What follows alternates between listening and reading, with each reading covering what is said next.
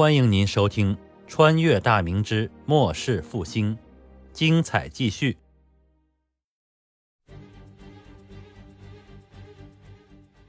相对而行的两军速度并不一致，明军人数相对较少，而且大部分是久历战场的老兵，平时操训时也是极为严格，所以行进时的阵型保持的也更加严整，速度也比幕府军要快了不少。而反观对面的幕府军。由于平时缺乏操演的缘故，在行进之初便陷入混乱状态。各路走在队列前方的首领不得不停下脚步，转过身来，连骂带喊的下令整理队形。在一片乱糟糟的叫嚷呼喊声中，幕府军各部大部分处于停滞状态，而军纪严明的明军却是迈着整齐的步伐继续前行。两翼的野战炮更是在行进一里多地之后停了下来。各门炮的炮手和装填手从马车上下来，拿出工兵铲，开始奋力挖洞土方，修筑炮台。等到幕府军队集结完毕后，再次行进时，明军前锋已经离开驻扎地两里左右。随着一声短促尖利的喇叭声，明军两翼前锋纷纷站定，排好队形后放松身体，等候着幕府军的到来。幕府军两翼前锋各有五千人，中路则是有八千人组成。所用的兵刃基本上是一丈多长的长枪和矛为主。中军前面是三千人的铁炮队，攻守数量极少，大约不足一千之数。相对于四万人的大军来讲，整个幕府军阵容中并没有盾牌手和刀盾手的身影，这与武士道精神提倡进攻有着密不可分的联系。对于武士们来讲，对阵时采取防守战术，那是对武士的亵渎和侮辱。而在发觉对面敌军的武器配备如此之落后，明军将官士卒也是既鄙夷又可笑。不少参加过当年攻灭满清战役的中下级将官，更是觉得荒唐至极。他们实在没有想到，对面正在步步逼近的敌人，所用的武器居然连十几年前的清军都不如。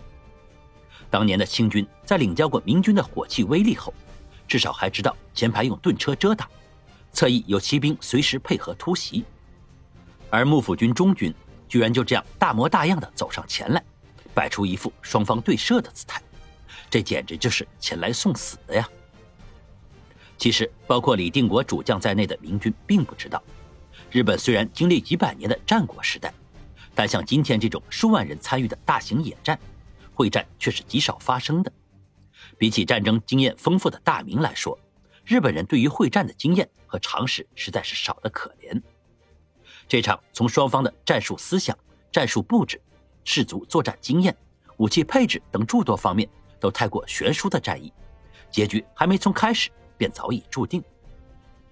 没等幕府军行军到明军米涅枪射程之内，两翼数十座半人高的炮台便已修筑完毕。四十门重约六七百斤的野战炮从炮台后面的斜坡推了上去。随着炮营千总任旗高举，一声声短促有力的确认声响过后，所有野战炮都已经进入到了发射程序。任旗再次挥动后落下，炮手根据程序大体目测确定好射击角后，装填手将一枚枚六斤重的弹丸填入炮膛。一声声确认完毕的吼声再次响起，幕府军的噩梦也即将开始。就在幕府军两翼行进到明军一里左右时，骑在马上的李定国一声令下，号手吹响喇叭，两翼炮营各有一面红色的刃旗摇动。正在等待命令的炮手见状，纷纷点燃火药引信。一道道暗红色的火舌哧哧作响后，迅速没入炮膛。紧接着，震耳欲聋的巨响声响彻四野，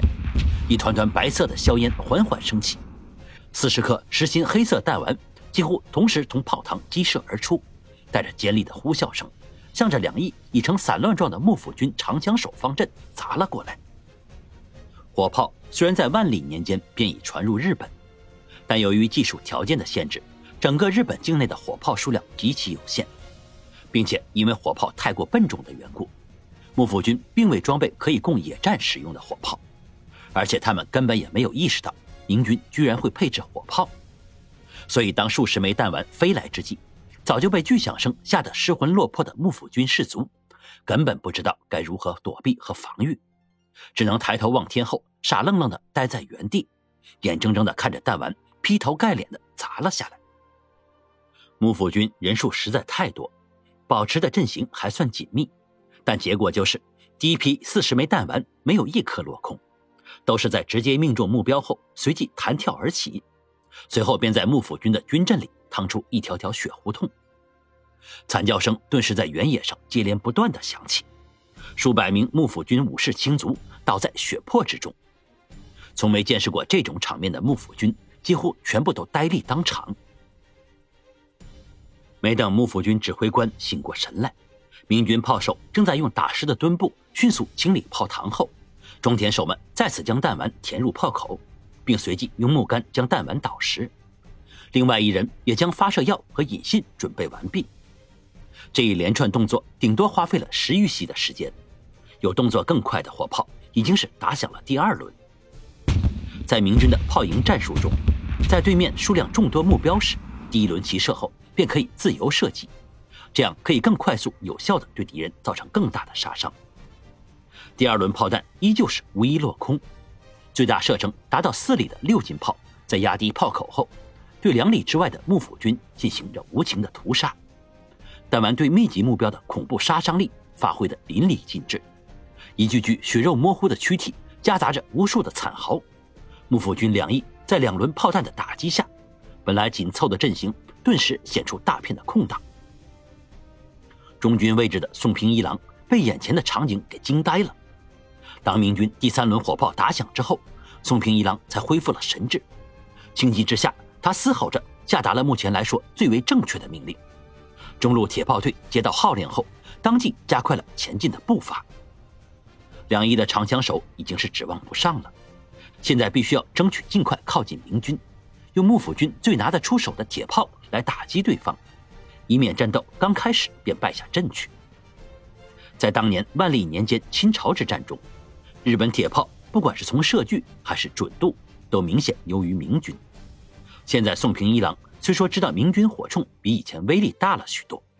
但铁炮在与其对轰时，还是可以给明军造成大量的伤亡。但是他不知道的是。明军使用的米涅枪，威力已经不是火铳所能比拟的了。您刚才听到的是长篇历史穿越小说《崇祯八年末世复兴》，感谢您的收听。喜欢的话，别忘了打赏、关注、评论，支持一下主播，谢谢大家。